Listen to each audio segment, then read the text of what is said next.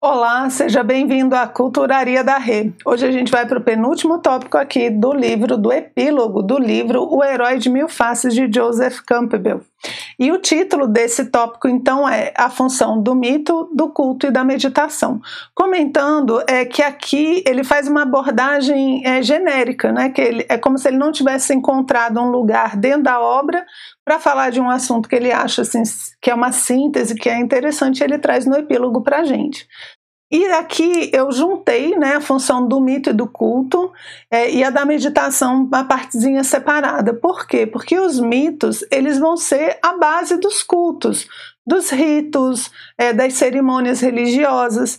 Então, o culto e o mito estão sempre muito unidos. E eles têm uma função específica. Isso aqui é interessante. O Campbell vira e mexe fala para gente é que o mito ele dá uma ordem para o mundo. Ele ajuda a gente a se situar na própria existência. E isso é feito né, de uma forma ordenada e coletiva em cima dos cultos e dos ritos da sociedade ou de uma religião específica, ok? Então vamos ver como ele é, trabalha esse tema aqui. Tirei alguns trechinhos, tá? Isso daqui tudo é trechinho do livro. Agora, ao invés de ficar lendo aqui para vocês, eu resolvi botar nos slides. Então vamos lá. É, em sua forma vida, o indivíduo é necessariamente mera fração e distorção da imagem do homem total, né? Imagem total do homem. Ele é limitado, ele não pode ser tudo. E a gente fica muito chateado com isso, né? Porque já tem gente aí pensando assim: não, eu posso ser tudo, eu posso ter tudo que eu quiser e tal. O que, que o Campbell está falando? Que a nossa existência é limitada. Todas as tradições colocam isso. Quem é todo, completo, uno, eterno, é o ser, né? a personalidade, né, essa experiência de vida na matéria, ela é limitada. Por exemplo, eu não posso estar aqui e, sei lá, no México ao mesmo tempo. Isso é um limite. É um limite. A minha consciência, ela até pode, né, pensar no México, como eu nunca fui, então não dá para lembrar, né, mas eu posso imaginar eu lá e tudo. Mas o fato é que eu não posso estar em dois lugares ao mesmo tempo. Então, isso é uma limitação. Existem vários tipos de limitação. Ele fala que as experiências, então, que a gente tem, elas vão ser limitadas. A gente não pode ser tudo. Mas a gente pode participar de coisas maiores do que nós. E aí entra a função do mito e do culto fazer essa conexão da gente com, com esse corpo maior chamado humanidade, chamado sociedade. É como se você imaginasse a célula do corpo.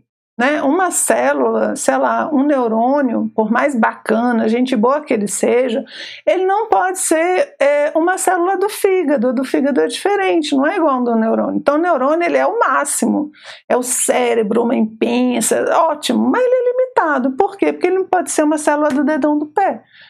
Então é um limite, entende? não é uma questão de classificação, de valoração, né? Eu acho que é isso. Não é uma questão de valor, de ser mais, ser menos, melhor ou pior. É uma questão de que a função, quando a gente tem uma função específica ali, a gente gera uma limitação. Isso não tem muito para onde fugir, ok? Então, como eu não posso ser tudo, como o neurônio não pode ser todas as células, o que, que ele faz? Ele se une ao corpo ele se torna parte de algo maior. E é isso que o Campbell diz que o, o mito e o culto vão fazer com o ser humano. Então ele põe assim, ó. A totalidade, então, para o homem se sentir todo, completo, a plenitude do homem não se acha na parte separada, mas no corpo da sociedade como um todo. O indivíduo pode ser tão somente um órgão. Então, imagina, um neurônio separado do corpo, ele morre. A gente separado do todo, a gente também morre. É, o homem é um, um, ser que precisa de outros seres assim para sobreviver. A gente não consegue fazer tudo, né? Então, até em termos materiais a gente precisa se associar. E Jung falava muito que você não consegue é, se conhecer se você não conviver com as pessoas. É, se você precisa estar tá dentro do grupo para entender quem você é. Essa convivência vai ser é, fundamental, certo? É, então a gente se propõe a ser um órgão. E aí a, a, gente junta como? Como é que eu vou juntar? Simplesmente vou lá no meio da rua e falar: ah, galera, tô querendo me unir à humanidade? Não, você vai participar dos ritos. Você vai participar das cerimônias, do mito que tem a ver com aquela é, civilização com a qual você se identifica, na qual você nasceu, cresceu. Então ele fala assim, ó, se a pessoa, né, se se atrever a apartar-se por meio de ações ou em termos de pensamento e sentimento, ele apenas romperá o vínculo com as fontes de sua existência. Aqui é assim, gente. Não, não é uma questão de massificação, tá? Ele não está falando de massa, ele está falando da necessidade de ter raízes, origens, é, de ter uma forma de tirar né, o, o conhecimento, é, as experiências da civilização, as experiências da humanidade. Então, se eu corto, se eu, tanto em pensamento quanto em sentimento, se eu me isolo totalmente desse grupo, eu corto esses vínculos com a fonte da minha existência e não vou ter respostas para a vida. Eu vou me sentir totalmente isolado, aí eu vou me sentir provavelmente injustiçado, eu vou me sentir sem energia, assim, pode dar muito problema. Então, a forma com que a gente se conecta é, em termos culturais, é justamente através desses cultos, desses ritos que ele coloca, tá? Então não é uma questão de massificação, porque a gente não está falando de ideologia, a gente está falando de mitologia, isso são coisas totalmente distintas, ok? Aqui eu botei uma foto é, da comemoração do Ano Novo Chinês, eu acho particularmente muito bacana. E aí ele, o trechinho do livro é assim, ó. Os ritos de iniciação e instalação, portanto, ensinam a lição da unicidade essencial entre o indivíduo e o grupo. Os festivais sazonais abrem um horizonte ainda mais de mais amplo alcance. O que, que, que, é isso aqui? Os ritos, é, por exemplo, os ritos de iniciação dentro das tribos é para receber é, a pessoa como um, um adulto. Então você tem os ritos de passagem em muitas tradições. Um rito de passagem que ainda tem, que a gente ainda conhece um pouco, é o baile de debutante, onde a menina é apresentada para a sociedade como uma mulher e tal. Isso é um rito de passagem que ajuda, é uma espécie de uma mini iniciação. Né? Um outro rito de, de iniciação é o casamento, é, você pode ver dentro do cristianismo batismo, você tem vários ritos, né? Que quando você passa por eles, é, você agora faz parte do grupo você agora faz parte daquela comunidade, certo? É, e os festivais sazonais que ele fala, eles abrem ainda algo mais amplo, que é não é você com um grupo social, ou com um grupo da familiar, ou com um grupo cultural, agora é você com as leis do universo. Por quê? Porque os festivais sazonais vão estar tá falando de como o nosso sistema funciona, como o nosso planeta, como as energias da Terra é, funcionam para trazer vida, trazer alimento, gerar renovação, trazer provas.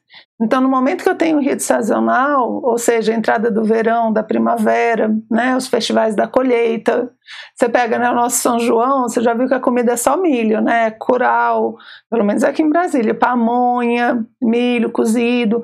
Por quê? Porque é uma festa sazonal, é uma festa do milho, é a verdadeira festa do milho pipoca, oh meu Deus, quentão, não chega gente, vamos, vamos mudar de assunto. Mas é uma grande festa do milho, é uma festa de colheita, é uma festa da vida, é uma festa de abundância, ok? É, e aí ele comenta que muitas vezes as pessoas costumam ver é, esses festivais de verão, inverno e tudo, aqui ó, como esforços de controle da natureza. Trata-se de uma interpretação errônea, né? Não é isso. Até que ele fala assim: nenhum rito tá. Agora a gente vai impedir o inverno de chegar. Não, agora a primavera vai morrer, não vai acontecer. Nenhum rito sazonal dentro das tradições tem por objetivo controlar. Aí olha o motivo que ele fala aqui, ó. O motivo dominante em todas as cerimônias de real sentido religioso é o da submissão aos aspectos inevitáveis do destino, e nos festivais sazonais esse motivo é particularmente manifesto. Então, o que, que ele fala no livro? É, por exemplo, quando você fala de um culto da entrada ao inverno, não é que você vai dizer que o inverno não vai chegar, nós vamos acabar com esse negócio de inverno, chega de inverno todo ano. Não. Ele está falando: olha, o inverno vai chegar, vai ficar frio para chuchu. Vocês têm que imaginar, gente, para entender bem esses ritos, é, sei lá, um lugar que neva. Num lugar que neva, às vezes as pessoas não podem nem sair de casa, porque elas não conseguem abrir a porta de tanta neve que tem isso até hoje, tá? Não tem é, como abrir a porta porque é cheio de neve do lado de fora. Você não consegue andar porque é frio demais, é, carro, des, carro desliza. Então todo mundo fica em casa, até hoje é assim, certo? Imagina quando você não tinha né, calefação, quando você não tinha remédio, não tinha um monte de coisa. Mais ainda. Então, quando o inverno chega, o que, que o, o, o rito ali vai falar? Vamos voltar para a nossa vida interior, até porque você não vai conseguir fazer muito mais do que isso, porque você não vai conseguir sair de casa. Então, o que, que nós vamos fazer? Nós vamos cuidar da vida interior. Aí vem, nós vamos é, acender luzes internas. É o momento em que a gente vai é, estudar as tradições. Então, o, o rito do inverno vai ajudar você a se preparar para essa coisa inevitável, que é o quê? O inverno. O inverno é inevitável, o bichinho vai chegar. E você precisa estar preparado para ele, assim como a primavera também vai chegar. E você tem que estar preparado para ela. Então, na, na, primavera, agora você não vai mais ficar com cara de inverno, aquela coisa, né, tastume, interna e tal. Agora é primavera, é vida, é juventude, é planta, bichinho, né, os negocinhos.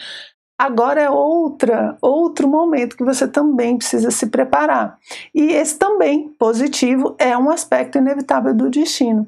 Então, o sazonal, ele ajuda a gente a lidar com uma parte de fatalidade da vida que a gente não consegue dominar, não consegue alterar. Certo? Então é bem legal. Então esse é o culto, né? O mito e o culto. E aí ele vai falar da meditação também. Então ele vai falar que o mito ele faz essa junção né, do, do indivíduo com a coletividade, ou do indivíduo com a natureza como um todo, que nem no caso dos sazonais. Mas em alguns casos esse indivíduo ele se isola. Lembra que ele fala lá que você não pode se isolar, exceto se você for fazer através da meditação. É, uma coisa é eu me isolar porque eu não me encaixo, é, eu não aceito, eu me rebelo, não estou nem aí, vou-me embora e tal, isso é uma coisa. Aí é que ele diz que você corta.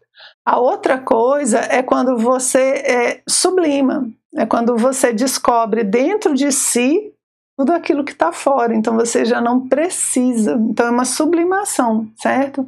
Ele fala que a função da meditação, não vou entrar aqui do que, que ele chamaria exatamente de meditação, certo?